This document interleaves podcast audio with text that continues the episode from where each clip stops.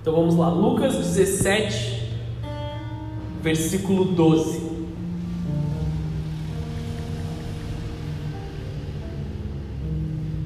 E então, Jesus, aqui está falando de Jesus, entrando numa certa aldeia, saíram-lhe ao encontro dez homens leprosos, os quais paravam de longe, e levantando a voz, dizendo: Jesus, Mestre, tem misericórdia de nós. E eles, vendo-os, disse-lhes: Ide e mostrai-vos aos sacerdotes. E aconteceu que, indo eles, ficaram limpos. E um deles, vendo que estava são, voltou glorificando a Deus em alta voz. E caiu aos pés de Jesus, pôs o rosto em terra, dando-lhe graças, e este era samaritano. Só um parênteses aqui. Os judeus eles entendiam muito bem a honra, só que os samaritanos eles estavam longe da cultura judaica. O, o samaritano era a última pessoa que se esperava que voltasse para entregar honra, entregar gratidão a Jesus. Continuando. E respondendo Jesus, disse: Não foram dez os limpos? E onde estão os outros nove? Não houve quem voltasse para dar glória a Deus senão esse estrangeiro. Ele não era judeu, ele era samaritano. E disse-lhe: Levanta-te e vai, a tua fé te salvou. Amém, queridos? Hoje nós vamos falar sobre gratidão. Sobre gratidão manifesta na presença de Deus. Gratidão demonstrada. E o tema da mensagem de hoje é: conte as suas bênçãos.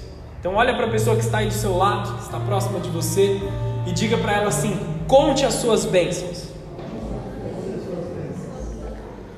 Não é necessariamente de você contar para as pessoas as suas bênçãos como uma história, mas de você fazer um inventário, de contar, entendeu? As bênçãos. Vamos orar para a gente entrar nessa mensagem. Feche seus olhos, abaixe a sua cabeça. Senhor Jesus, nós estamos aqui para te render graças, para te render gratidão que é devida da tua presença. Nós estamos aqui para ouvir a tua palavra, Senhor, e queimar dentro dos nossos corações. Fala conosco nessa mensagem. Ministra o coração de cada um aqui, Senhor, principalmente o meu. Eu me diminuo. Eu me diminuo, Senhor, para que o Senhor cresça na minha vida, para que o Senhor cresça na vida de cada um dos teus filhos que estão aqui para que a tua presença venha, Senhor, de forma avassaladora e nos leve de volta à tua presença de forma maravilhosa, Pai. Queima em nós um desejo de gratidão, queima em nós, Senhor, uma paixão eterna pela tua presença, em nome de Jesus, em nome de Jesus, amém. Você pode aplaudir o Senhor?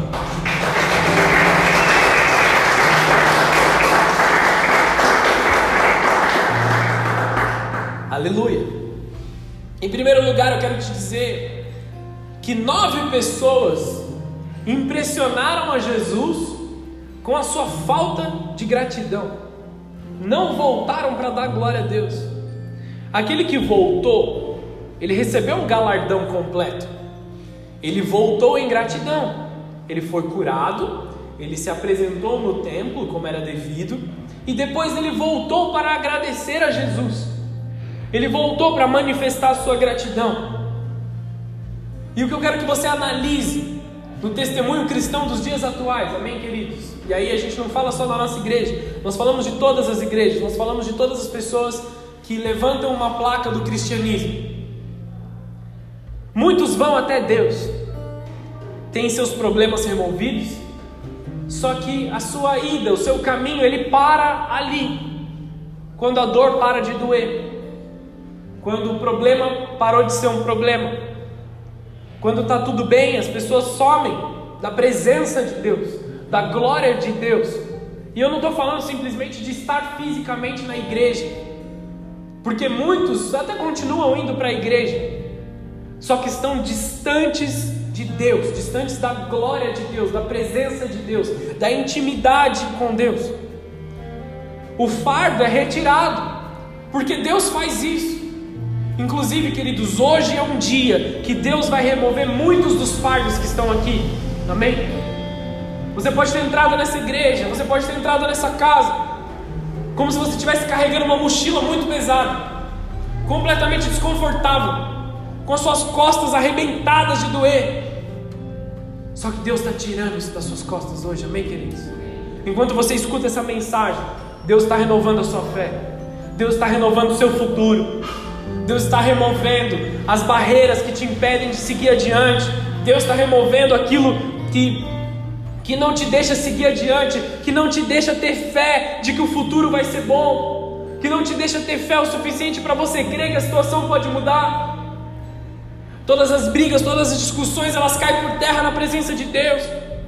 Deus nos cura, nos restaura, nos transforma, para que nós possamos ser um canal de Deus na terra. Para que através da nossa vida, do nosso dia a dia, do nosso cotidiano, do, do nosso comum, do nosso normal, nós possamos tocar muitas vidas e abençoar muitas vidas. O normal para um homem de Deus não é o fato de se abster das drogas se abster do álcool, da pornografia. O normal para o homem de Deus não é simplesmente ficar limpo dessas coisas. O normal para o homem de Deus é falar que ele ama a Deus e que existe um Deus que o ama acima de todas as coisas. O normal para o homem de Deus é quando ele vê uma pessoa triste, ele vai, abraça, ele derrama amor, ele derrama graça e as pessoas são transformadas. Isso é normal para um homem e uma mulher de Deus a transferência da glória de Deus de nós para outra pessoa, isso, isso tem que ser o nosso normal. Quando a gente lê Atos, a gente lê o livro de Atos, a gente vê que milagres, curas, coisas sobrenaturais eram normal para a igreja. As pessoas iam até Jesus porque ele curava todo dia, todo lugar, toda hora. Vocês estão entendendo? E a gente fala assim: por que então que os milagres cessaram? Por que então que as curas pararam de acontecer? Queridos, não é que isso parou de acontecer, é que nós não estamos com os olhos aonde está acontecendo. O homem de Deus vê curas e milagres todos os dias, vê transformações sobrenaturais, sejam pequenas coisas ou sejam coisas grandes. Mas nós vemos o sobrenatural de Deus todos os dias, nós estamos sensíveis a Deus todos os dias. O homem e a mulher de Deus que estão no caminho certo, eles são sensíveis à presença. Eles escutam uma palavra, escutam um louvor, já fica todo arrepiado, fica cheio de, de o coração começa a bater, começa a palpitar, começa a tremer. Porque eu estou sentindo Deus aqui comigo, Jesus está aqui do meu lado, Jesus está falando no meu ouvido. A gente tem que resgatar essa sensibilidade espiritual. Apenas um dos dez leprosos ele voltou e deu glória a Deus. E ele recebeu um galardão completo. Nove pessoas eles foram somente curados. Você fala assim: tem coisa melhor do que ser curado? Sim. Esse décimo homem que voltou para dar glória a Deus, ele recebeu algo acima de todas as coisas. Ele recebeu a salvação. Ele recebeu a vida eterna. Ele recebeu uma cura completa no seu físico, porque ele tinha lepra, mas no seu espírito também, no seu coração. E ele nunca mais viveu a vida da forma com que era para viver antes, porque ele foi salvo. É isso que a Bíblia diz. A salvação é vida por toda a eternidade. Você pode buscar até Deus para resolver seu problema, amém, queridos? Você pode ir até Deus e aliviar seu fardo. Só que isso é uma recompensa parcial. Você vai até Deus, remove um fardo, aí depois você vai para a rua, para qualquer outro lugar e coloca um fardo de novo. Aí você tem que ir para a igreja, aí você remove o fardo, aí você volta para a rua, pega mais um fardo, traz para a igreja de novo, tira, tira o fardo. É um ciclo infinito de destruição. Tá bem, tá mal, tá bem, tá mal. Os filhos de Deus que foram salvos, que vivem em gratidão, eles estão bem, estão bem, estão bem, estão subindo. Vocês entendem o que eu quero dizer? Ah, mas a minha vida está uma bagunça hoje, pastor. Calma, queridos. Deus está fazendo uma obra na sua vida. Deus está começando. Por isso eu te digo: conte as suas bênçãos. Conte o que Deus já fez na sua vida. Olha para aquilo que Deus já transformou. Isso é só mais um degrau na escada. Porque cada dia vai ser mais um degrau e mais um degrau e subindo. Vocês estão entendendo o que eu quero dizer aqui? Vou explicar um pouco melhor mais adiante. Nós nos alegramos quando uma pessoa é tocada por Jesus e ela volta para a presença dele. Mas a reação de Jesus ela foi um pouquinho diferente. Jesus olhou para o cara que voltou e ele perguntou para aquele que voltou: Aonde estão os outros nove? E se você for pensar, por que Jesus falou isso para esse homem? Porque ele voltou afinal. Jesus não tinha que falar para ele. Mas Jesus ensinou para ele a importância dele sempre voltar em gratidão. Por que não voltaram para dar glória a Deus? A palavra também é para vocês que estão na presença de Deus, que voltaram para estar na presença de Deus e apresentar o seu domingo em gratidão ao Senhor. Por que não voltaram os outros? Olhem para aqueles que estão sendo destruídos. Por que eles não voltaram? Não porque, ele, não porque Jesus queria humilhar essas pessoas, ele não queria envergonhar, ele não estava julgando, ele não estava pesando a sua mão sobre essas pessoas, mas ele estava ensinando aquele que foi grato a se manter em gratidão, a se manter na presença de Deus. Existem dois tipos de pessoa: os que somem e os que voltam no dia seguinte. Qual delas é você? A criação geme e clama por alguém que demonstre misericórdia deles, que os ajude, que os cure, mas estão dispostos a se apegar a Deus apenas até que a sua aflição seja retirada. No momento seguinte que a dor se vai, eles vão embora juntos. É como o mundo está vivendo, desesperado por algo que pare de que faça a dor parar. Hoje, uma das coisas que mais se pesquisa na internet é como se suicidar.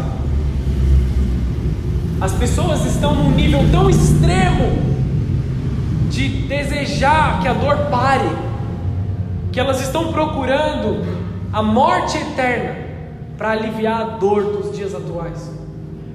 Vocês entendem o que eu quero dizer? Vocês estão aqui comigo?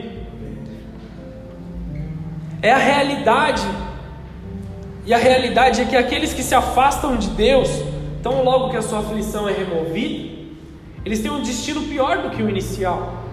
Porque a Bíblia diz que aquele que foi curado, que foi limpo, uma vez que ele volta para a sua vida passada, os demônios vêm sete vezes piores sobre a tua própria vida. E eu não digo isso para te assustar, entendeu? Ah, se você parar de vir na igreja, demônios vão atrás de você. Não estou dizendo isso para te assustar, só estou te contando a realidade. Só estou expondo o que o mundo vai esconder de você. Quando um homem e uma mulher buscam a Deus, eles são transformados, eles têm o seu coração mudado, mas eles depois abandonam a Deus, ele é preenchido por trevas mais escuras do que as iniciais. A sua vida se torna mais escura e seus dias mais amargos. Não existe um sentimento mais amargo do que a ingratidão. Agora vamos olhar como homens, né? Nós temos relacionamentos. Nós lidamos com pessoas, com amigos, com sócios, com é, chefes, funcionários. Quem aqui nunca foi alvo de ingratidão? Levanta a mão. Posso levantar a mão porque eu também já fui alvo. Se você nunca foi alvo de ingratidão, a gente vai te ungir, vice-querubim da guarda ungido aqui hoje, beleza? Mas ninguém, nós somos seres humanos, nós somos todos iguais. Quantas pessoas não são ajudadas, não têm o seu alívio e não demonstram um pingo de gratidão por aqueles que estão lá do lado? E nós precisamos olhar para nós agora, porque os outros nós não vamos conseguir mudar. Nós conseguimos mudar as nossas atitudes. A palavra é primeiro para mim, primeiro no meu coração. Então eu mudo, eu me transformo. E aí então eu consigo fazer uma mudança na vida de outras pessoas através do meu testemunho. Não são só palavras de agradecimento, mas uma atitude de agradecimento. Uma atitude que demonstre agradecimento. Pessoas são ajudadas mas não dão continuidade, permitem se perder novamente, não honram o sacrifício feito. Existe uma coisa que se chama autossabotagem. E nos dias atuais é assustador ver as pessoas se sabotando. Pessoas estão bem, está tudo indo bem e arruma a cabeça para enfiar num problema. Tipo assim, por que você pôs sua cabeça aí, querido? Você se sabotou, estava tudo bem. Você achou um problema para você se enfiar. Nós não damos o período de cura nos nossos corações, às vezes. Aconteceu algo ruim, e aí aconteceu algo ruim, você já se enfia em outra coisa pior. Espera, deixa o tempo agir no seu coração, deixa o tempo te curar, deixa o tempo te transformar. As pessoas querem fazer as coisas, mas estão fora de forma. Às vezes, muitas vezes, inclusive agora, depois da pandemia, muitos cristãos que faziam grandes coisas na presença de Deus ficaram fora de forma. Vou, eu estou na academia, né, queridos? Vocês sabem. Não sei se vocês viram, eu estou fortão, né? Dá para ver? Eu estou na academia. Faz uma semana. e quando você chega na academia pela primeira vez, você começa a pegar um peso lá, tudo dói no dia seguinte, não é? Cara, tudo dói. Você deita na cama, tá parado, tá doendo. Por quê? Porque você está fora de forma. Está fora de forma para fazer o exercício. E aí o tempo passa, você vai adquirindo ali um, uma massa muscular, você vai se alimentando melhor, né? Então, aquilo que te doía passa a não doer mais. Aquilo que te desgastava passa a ser comum. Muitos cristãos hoje estão fora de forma. Só que estar fora de forma espiritualmente é perigoso, porque nos leva a uma vida dissoluta, uma vida que a gente abandona todas as coisas. É na mesma proporção daquelas pessoas que enriqueceram no estalar de dedos, de forma muito fácil. Tem até um filme sobre um casal que, que ganhou na Mega Sena, ou ganhou uma herança, alguma coisa assim. E o filme é bem engraçado, do Leandro Hassum, que ele gasta todo o dinheiro de uma hora para outra. Assim. Ele fica rico e gasta em menos de uma semana, assim, ele já perdeu tudo. E quantas e quantas histórias isso não acontece nas nossas vidas? A gente não vê pessoas que não tinham nada, começaram um negócio, se enriqueceram e na mesma rapidez que enriqueceram, perderam o dobro do dinheiro. Se endividaram numa dívida muito maior, porque não souberam ser gratos àquilo que Deus está fazendo e administrar bem as coisas. Vocês estão aqui? Estão entendendo? Uma velocidade maior ainda dobram a perda. Não sabem administrar as bênçãos que vêm da parte de Deus. 2 Tessalonicenses 1,3, não precisa abrir. Irmão, irmãos, cumpre-nos dar sempre graças a Deus no tocante a vós outros, como é justo, pois a vossa fé cresce sobremaneira, e o vosso mútuo amor de uns para com os outros vai aumentando. Paulo está escrevendo algo para a igreja, ele fala assim: Eu sou muito grato a Deus por ver a fé de vocês aumentando, e o amor de uns pelos outros aumentando ainda mais. Vocês vivem uma vida de gratidão e isso é admirável. Cumpre-se dar glória a Deus sempre a todas as coisas. Nós precisamos viver dessa forma. A maioria costumeiramente se afasta da igreja quando as coisas começam a dar errado. E aí tem um outro lado. Tá tudo bem, você está na igreja, sua família está bem. Aí de repente vem um problema financeiro. De repente vem alguma situação que está tentando te roubar. Ah, então deixa eu resolver o meu problema depois eu volto para a igreja. Quando deveria ser o contrário. Eu me apego mais a Deus, eu peço mais da sabedoria de Deus, eu peço mais do ensino de Deus para que eu possa resolver o meu problema. Outro dia, uma pessoa veio para mim e falou assim: Eu preciso é, resolver algumas coisas na minha vida e depois eu volto para a igreja. Eu falei: Não, resolve as suas coisas com Deus. Passou um tempo, ele falou assim: foi o melhor conselho que eu recebi na minha vida. Porque às vezes, queridos, e aí não é porque ele era imaturo ou alguma coisa assim, e eu sou super maduro, não, não é isso. Porque a palavra de Deus esconde todos os segredos e toda a sabedoria que a gente precisa. Nós precisamos da palavra do Senhor. Nós precisamos desse ensino que está aqui. Não existe nada além do ensino do Senhor que nos ajude na nossa vida. Eu aplico diariamente no meu trabalho, eu aplico diariamente na minha casa, na minha vida. Não estou falando de algo, não estou propondo algo para vocês que eu não vivo. Eu também tenho o meu trabalho, eu também tenho as pessoas que eu tenho que interagir diariamente. Eu tenho a minha família, eu cuido da minha família, eu tenho o meu filho e uma filha para nascer agora. Então eu aplico isso na minha vida, amém, queridos? Você tem um man, man, é, você tem mandado, assim, em geral, tá bom? Isso não é para o seu pastor. Você tem mandado mais mensagens pedindo ajuda em desespero nas situações ruins ao seu redor ou entregado uma oferta de gratidão a Deus no seu particular? Quando acontece alguma coisa, socorro, eu preciso de ajuda. Existem situações que a gente precisa mesmo pedir ajuda, tá bom? Não estou falando que não. Mas nos seus dias em geral, você tem mais pedido socorro para todo mundo ao seu redor ou mais orado? As situações ruins que estão vindo sobre nós, elas podem ser evitadas com pequenas orações espalhadas ao longo do nosso dia. Como que um, um muro de proteção ao nosso redor. Nós podemos dizer assim. Você constrói uma proteção espiritual sobre a sua vida. Oração por oração, tijolinho por, por tijolinho. Agradecendo a Deus, dando glória a Deus, sendo grato ao Senhor Nós todos fomos salvos do pecado e recebemos a vida eterna. E mesmo assim, nós podemos decidir viver de, de forma dissoluta. Nós não podemos fazer isso. Lepra é uma doença poderosíssima para destruir uma pessoa. E hoje em dia não, não é tão comum se ver e se falar de lepra. Amém? Dez leprosos que eles estavam excluídos da sociedade pelo seu pecado. Eles estavam excluídos de todas as coisas pelo seu pecado. Todo leproso era considerado um impuro, um excluído. Essa é a vida do pecador. O pecador, de uma certa forma, ele está sendo excluído. Às vezes, alguém que usou uma droga, que fez alguma coisa errada, que magoou alguém, que machucou alguém, ele naturalmente é excluído do seu ambiente de convivência. E nós precisamos ter esse tipo de consciência. Não na presença do Senhor. Na presença do Senhor nós somos todos iguais. Nós somos todos pequenos, na mesma estatura.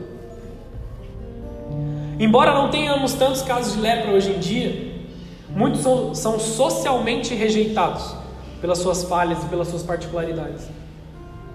Socialmente deixados de lado. Porque às vezes não conversam tão bem ou porque são de um grupo diferente de pessoas. Então você até consegue ver isso na internet, que todo mundo está falando de inclusão, da gente se amar, da gente se respeitar, respeite cada um como cada um é.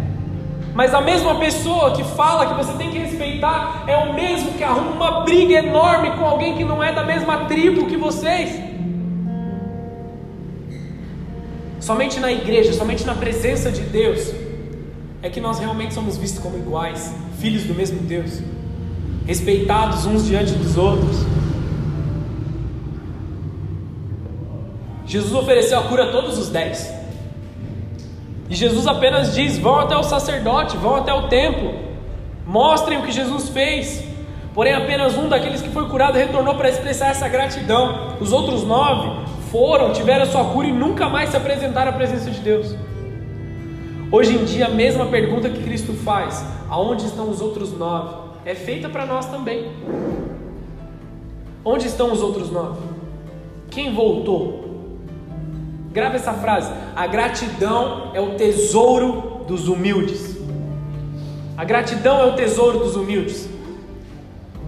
A humildade em você não é o fato de você ter pouco dinheiro ou de você viver de uma forma simples.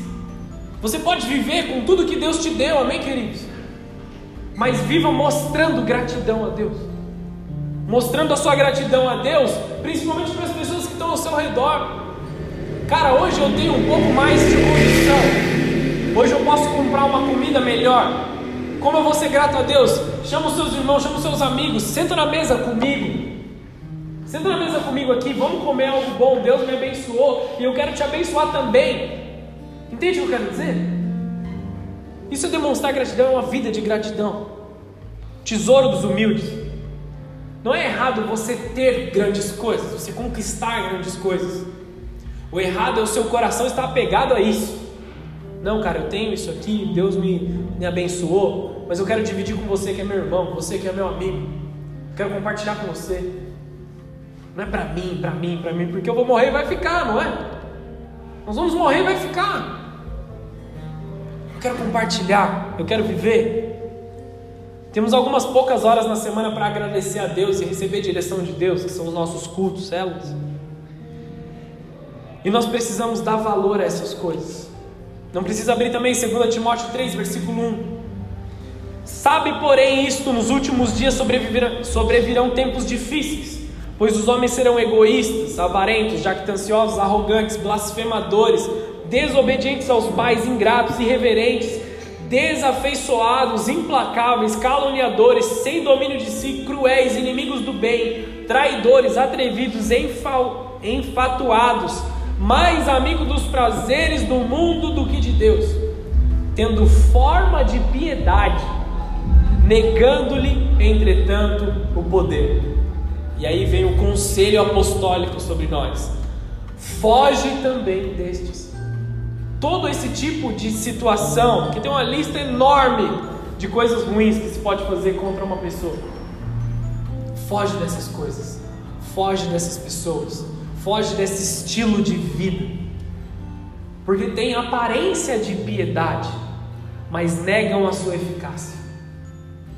O cristão ele é piedoso porque ele é grato. O cristão ele entrega tudo porque ele sabe que ele não é nada. O cristão ele olha para trás e sabe de onde Deus tirou ele. Eu sei de onde Deus me tirou. E por eu saber de onde Deus me tirou, eu faço o máximo para ajudar com que outras pessoas saiam desse lugar. Venham para a presença de Deus, estejam bem na presença de Deus. Foge daqueles que são malfeitores.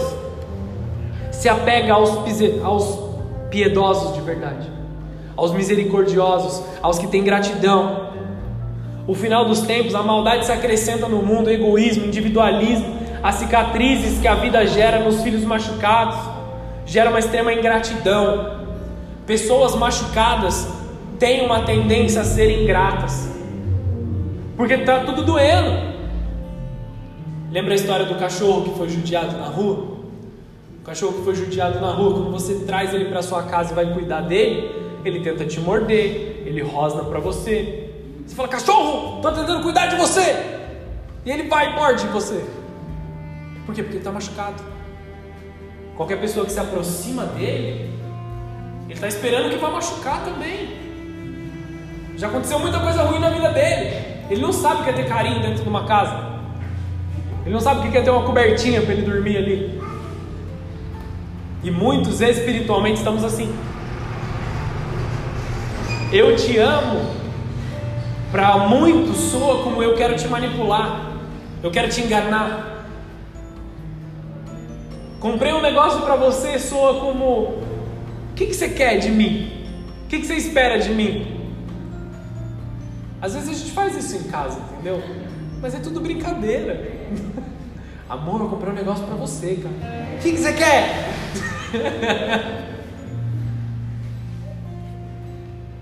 estão entendendo aqui? Tira tudo isso de dentro de você. É dolorido? É dolorido. O Evangelho nem sempre nos propõe coisas fáceis de se fazer, mas 100% possíveis. Amém? Tire toda a ingratidão do seu coração. As pessoas não podem entregar aquilo que não recebem. Mas você recebeu de Deus e escolha viver de forma grata. Gratidão é um estilo de vida, é um formato de viver. Você precisa aprender a agradecer. Conte as suas bênçãos. Conte as suas bênçãos. Onde você estava há um ano atrás, há dois anos atrás, ou quando você se converteu? Onde você estava? Talvez no pior lugar da sua vida, no fundo do poço mais escuro. E Deus te tirou de lá. Deus te deu uma casa, Deus te deu um trabalho, Deus te deu uma oportunidade de estudo, Deus te deu uma família, Deus te deu filhos. Conte as suas bênçãos. Se você precisar, pega um papel, pega uma caneta na sua casa depois desse culto e escreve tudo. Escreve até o seu dedo doer, o seu olho começar a se encher de lágrimas. Por ser grato a Deus, por lembrar de tudo que é maravilhoso. Porque nós temos um problema, queridos. O homem carnal, ser humano, falho, adâmico, ele é muito reclamão, ele é muito murmurador. Eu também, entende? Sou homem também, como vocês. Todos os dias eu preciso me lembrar de não reclamar, de não olhar e falar: ah, não, isso aqui está muito ruim, isso aqui está muito triste. Vários são os exemplos bíblicos de pessoas que perderam aquilo que eles ganharam ao longo do tempo pela sua rotina de reclamação. Pensem no povo do Egito. Já falei isso outro dia aqui. Eles foram libertos do Egito, eles eram escravos. Escravos, trabalhavam para comer o mínimo que eles podiam comer e tomavam chicotada o dia inteiro. Aí eles vão para o Egito, pro, desculpa, para o deserto, e Deus tem um plano para eles. Vocês vão caminhar por 40 dias. Vocês vão morar em tendas e vocês vão para a terra prometida. Eu vou suprir vocês, eu vou dar pão, eu vou dar água. Deus fez coisas maravilhosas, coisas sobrenaturais.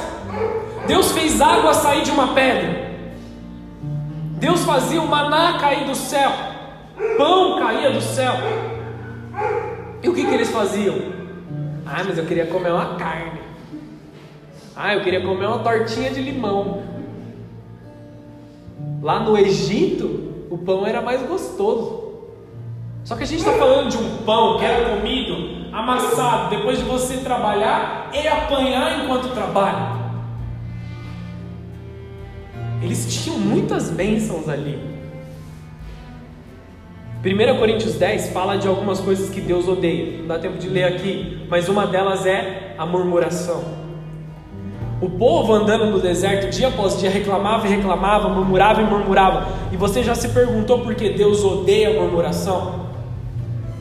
Reclamação, murmuração é um insulto contra o caráter de Deus.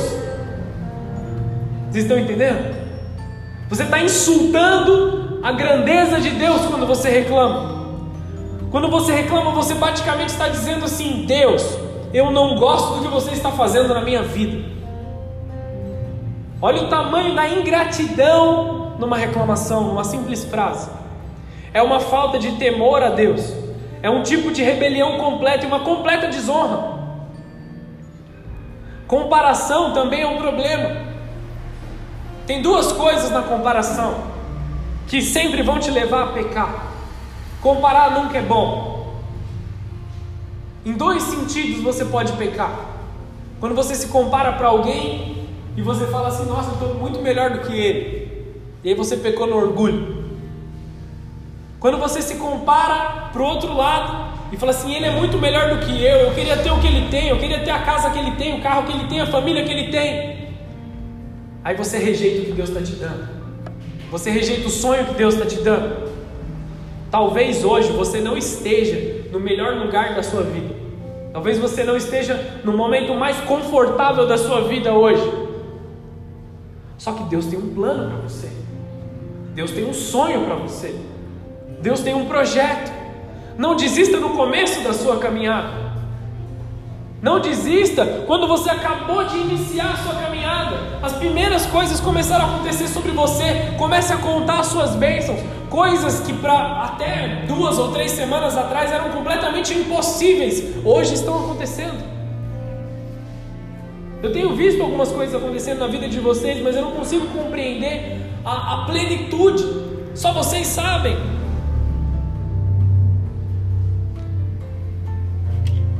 Assim como o povo no Egito, muitos hoje vivem um padrão de vida de reclamação. Reclamam e reclamam porque estão machucados, porque estão tristes, porque isso, porque aquilo. E aí, 40 dias se passaram. Chegou o tempo de entrar na terra prometida. O primeiro propósito de Deus aconteceu. Doze espias foram levantados, um representando cada uma das tribos que saíram lá do Egito, que eram da tribo de Israel. Levantaram doze líderes. Moisés falou: Vão lá, vocês doze, olhem como está a terra, façam uma análise, passem uns dias lá, peguem frutos, olhem as pessoas, não deixem que as pessoas te vejam, e vamos bolar um plano para que a gente domine essa terra. Tragam o seu relatório e vamos bolar um plano. Dois deles voltaram, Caleb e Josué, com, com um relatório maravilhoso. A terra é boa, mana leite e mel. Existem pessoas grandes lá, existe um exército grande, mas Deus é conosco.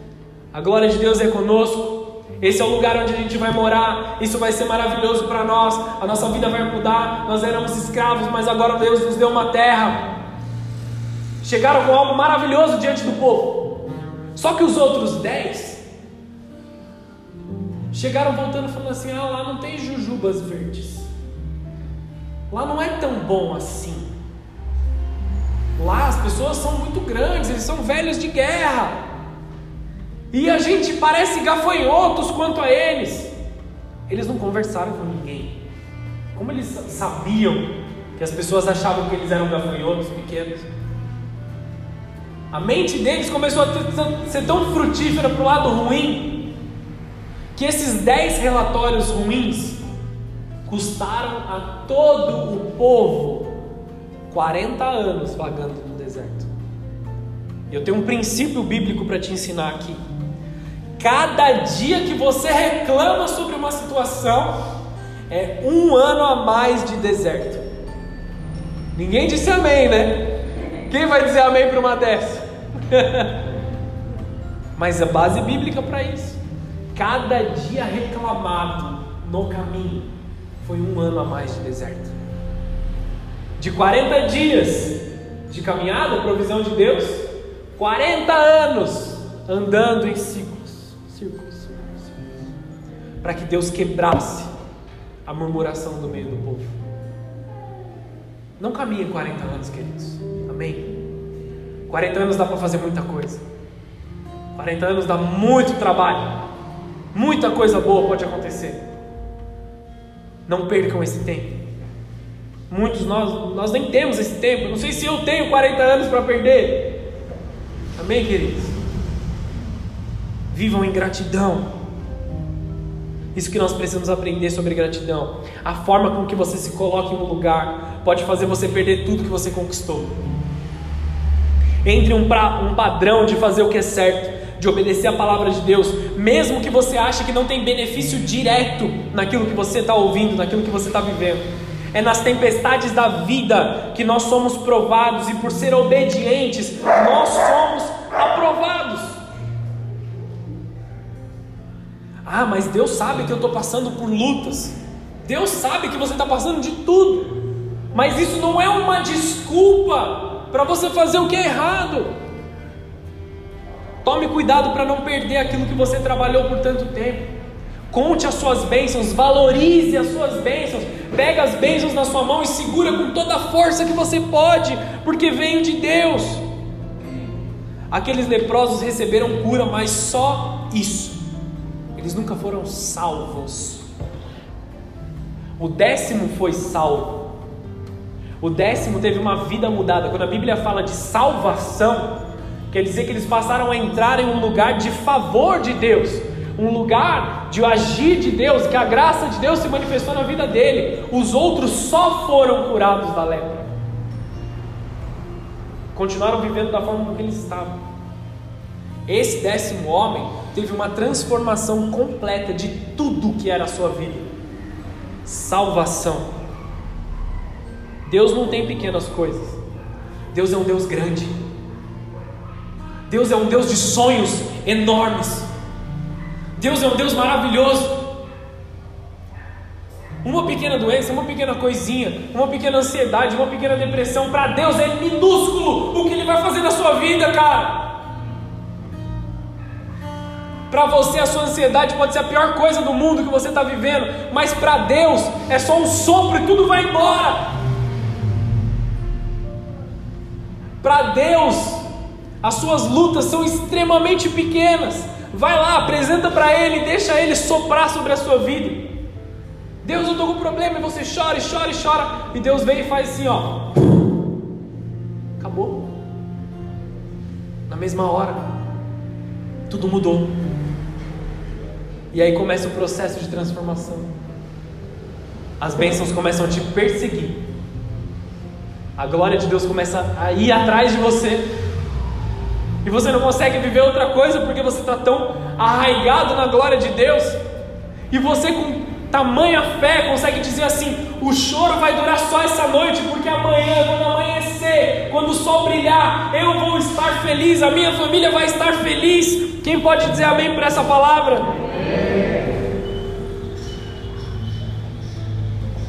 Olhe para os céus e conte as estrelas. Quem conhece esse texto? Abre a sua Bíblia aí em Gênesis 15, versículo 1. Enquanto você vai procurando, eu vou dizendo mais algumas coisas. Vamos aprender a olhar as estrelas dos céus, olhar para cima, olhar para a glória, olhar para a presença. Quando Jesus cruza o seu caminho, você não consegue mais ser o mesmo. Quando Jesus cruza a sua vida, você não consegue mais ser a mesma pessoa. Mas a, a vida na luz de Cristo é o contrário de, to, de todas as coisas, de todas as formas.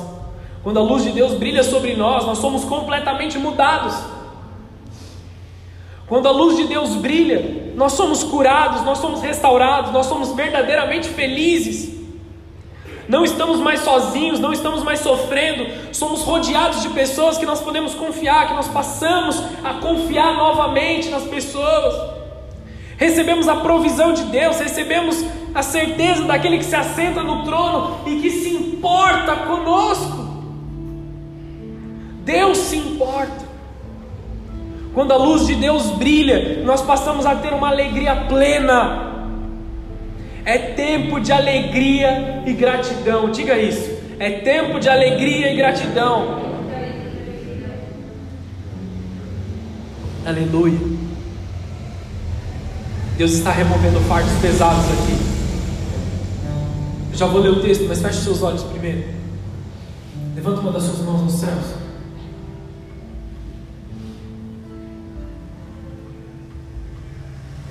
Deus está removendo fardos. Nesse momento eu declaro cura.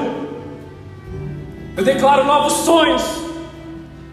Eu declaro que agora essa ansiedade seja rompida. Eu declaro em nome de Jesus que toda depressão agora caia por terra. Toda ira seja lançada fora. Todo medo seja lançado fora. Que a presença de Deus venha te curar, venha te transformar, venha te ensinar. Remove o fardo, Pai. Remove todas as brigas dentro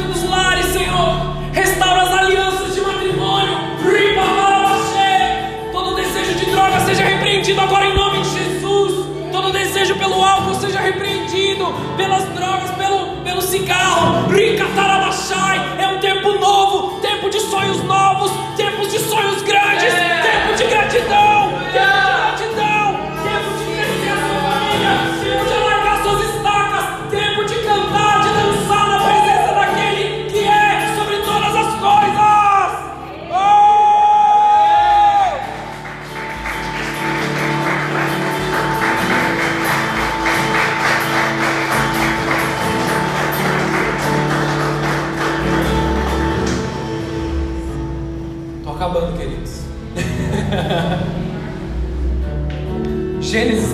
15, versículo 1. Esse é o ápice dessa mensagem, amém? Gênesis 15, versículo 1. Depois dessas coisas, o Senhor falou a Abraão numa visão: Não tenha medo, Abraão. Muda aqui para o seu nome. Não tenha medo, Abraão. Eu sou o seu escudo. Grande é a sua recompensa. Abraão perguntou: Ó Senhor, que me dará se continuo sem filhos e o herdeiro de que possui Eliezer de Damasco? E acrescentou: Tu não me deste filho algum, um servo da minha casa será meu herdeiro. Ele estava triste, porque ele achava que não teria filhos. Então o Senhor deu-lhe a segunda resposta, a seguinte resposta: Seu herdeiro não será este, mas um filho gerado por você será o seu herdeiro. Levando para fora da tenda, sai da casinha, sai do que é normal, sai do seu ciclo, sai do que você conhece, sai do que você entende, levando ele para fora da tenda. Disse-lhe: Olhe para os céus e conte as estrelas, se é que pode contá-las. Quem pode contar as estrelas? Quem consegue saber o número de todas as estrelas do céu? Então sai para fora da sua tenda, olha para o céu, conta as estrelas. E ele prosseguiu dizendo: Assim será a sua descendência, assim será o seu futuro.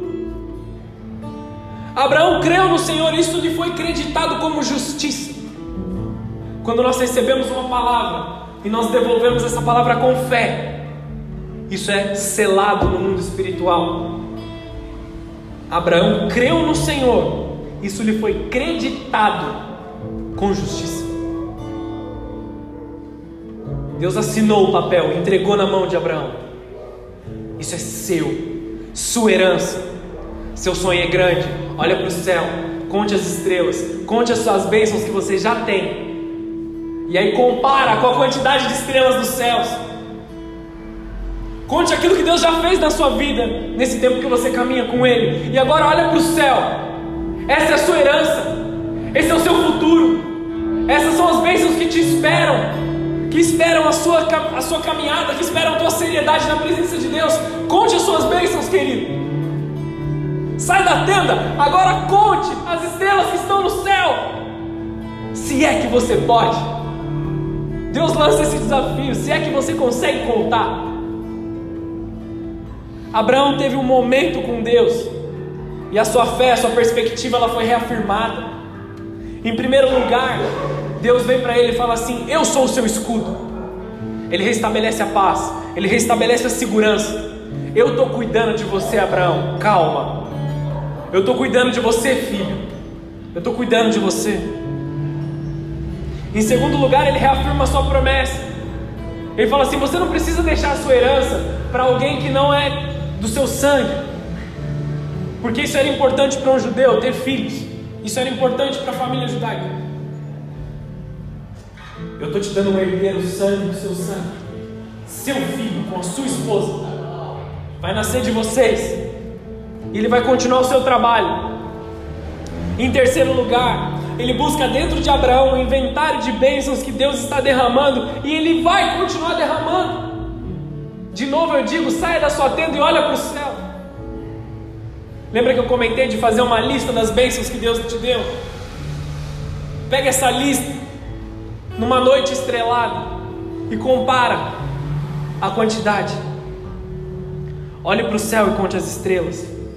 Conte as suas bênçãos. Essa expressão é uma expressão americana. Quando alguém está reclamando, quando alguém está meio triste, as pessoas dizem assim: conte as suas bênçãos, cara. É tipo meio que uma bronca, entendeu? Levanta, esse, levanta essa cabeça, conta as suas bênçãos. Para de reclamar, para de ficar nesse. É, é meio que uma, uma bronca, assim, entendeu? Essa expressão. Quando se está triste ou negativo numa situação, é necessário olhar para as coisas boas que nós temos, que nós conquistamos. Gratidão, gratidão também é cuidar bem daquilo que Deus nos deu. Se Deus te deu uma família, cuide acima de todas as coisas. Se Deus te deu um filho, que a sua vida inteira seja para cuidar e para trazer o melhor que você puder para o seu filho. Se Deus te deu um relacionamento, um, um namorado, um noivo, um marido, ou uma, uma namorada, uma noiva, uma esposa, coloque-os em primeiro lugar. A Bíblia diz, um erro que a gente comete muito, a Bíblia diz: separar-se-á o homem do seu pai e da sua mãe, se ligará o marido e a sua mulher. Não quer dizer que você vai abandonar a sua família, amém, queridos? Não quer dizer que você vai cortar os laços e nunca mais se relacionar, mas é importante que a gente entenda. Vamos dar prioridade a quem Deus está colocando do nosso lado. Vamos dar prioridade para o bem-estar dessas pessoas, dessas famílias. Quando se está triste ou negativo numa situação, Você não consegue olhar o que é bom. Gratidão é cuidar bem. Cuidar principalmente daquilo que o dinheiro não pode comprar. É importante a gente cuidar das coisas que a gente conquistou. Se você tem um bom carro, cuide do seu carro. Para que você continue tendo o que você tem, sabe? Não que o seu coração vai estar nessas coisas, mas é uma forma de gratidão. Se você tem uma casa, cuide da sua casa. É o vale da sua bênção. A sua casa estando arrumada, estando segura, é o lugar onde Deus vai se manifestar na sua vida, amém, queridos? Nós sabemos, todos nós sabemos que a gente não vai levar nada disso para o céu, mas isso é demonstração de gratidão a Deus. E principalmente do que o dinheiro não pode comprar. Principalmente dessas coisas. Do seu nome, a sua fama, como as pessoas te veem, como as pessoas de dentro da sua casa te veem, principalmente, do seu casamento, dos seus filhos. Olhe para as estrelas dos céus. Tente contar, esse é o momento, esse é o número de bênçãos que Deus Olhe para as estrelas e tente contá-las. Esse é o número de bênçãos que Deus estão, de Deus que estão disponíveis para vocês. Estou me enrolando todo. Estamos chegando no fim. Esses são os dias bons que vêm após a sua dor. Nós estamos vivendo um tempo de transição de novo. Preste atenção nas coisas como estão acontecendo. A pandemia chegou, tudo foi fechado, tudo aconteceu, e agora nós estamos vivendo um tempo de que as pessoas estão sendo vacinadas, a pandemia está afrouxando um pouco mais. Não está 100% feito, amém, queridos? Não resolveu todos os problemas ainda, mas nós precisamos nos preparar para a próxima temporada. Nós precisamos nos preparar para uma próxima temporada uma temporada de bênçãos e eu entrego uma palavra profética para vocês aqui, amém, queridos? Escutem isso. Com a vinda da próxima primavera, vem uma nova temporada. Escute isso, guarda isso no seu coração. Com a vinda da próxima primavera, vem uma nova temporada sobre vocês, para vocês florescerem. Todos os dias maus que ficaram lá atrás são só uma noite de choro porque amanhã está vindo. Os dias bons estão vindo. A minha dor era leve e momentânea. Valeu a pena seguir em frente. São frases daqueles que estarão disponíveis lá. Quando a primavera vier e tudo se consumar, o frio do inverno passou. E você vai dizer: valeu a pena. Valeu a pena ter permanecido. Valeu a pena ter sido grato. Valeu a pena essa dor, ela era tão pequena. Olha só as coisas que Deus está fazendo na minha vida. O choro está acabando junto com a noite. O dia está chegando. Em nome de Jesus eu profetizo: a noite está acabando, as incertezas estão acabando. Deus está vindo enxugar suas lágrimas. Para a gente encerrar, Filipenses 4, capítulo capítulo 4, versículo 4, não precisa abrir. Regozijai-vos sempre no Senhor. Outra vez digo: regozijai-vos. Em outras versões, alegrai-vos. Seja a vossa equidade notória diante dos homens. Perto está o Senhor. Aqui ele está falando sobre santidade, equidade, permanecer, ficar firme. Seja notória diante dos outros. Não estejais inquietos por coisa alguma. Não fiquem inquietos não fiquem ansiosos, não fiquem desesperançosos, não fiquem com medo de coisa alguma. Antes as vossas petições sejam todas conhecidas diante de Deus pela oração e súplica, com ação de graças. Ação de graças não é feita sem gratidão. E a paz de Deus, que excede todo o entendimento, guardará os vossos corações e os vossos pensamentos em Cristo Jesus. A paz de Deus, que excede todo o entendimento, guardará o seu coração, guardará a sua alma. Alegria e gratidão na presença de Deus são a chave para viver a paz de Deus. Gratidão destrói a ansiedade, gratidão destrói o medo, gratidão destrói a incerteza, Façam as suas petições claras diante de Deus. Diga claramente para Deus o que você espera, o que você precisa. Vai até Ele e fala com todas as palavras. Faça Deus conhecer o seu coração. Abre o seu coração diante de Deus.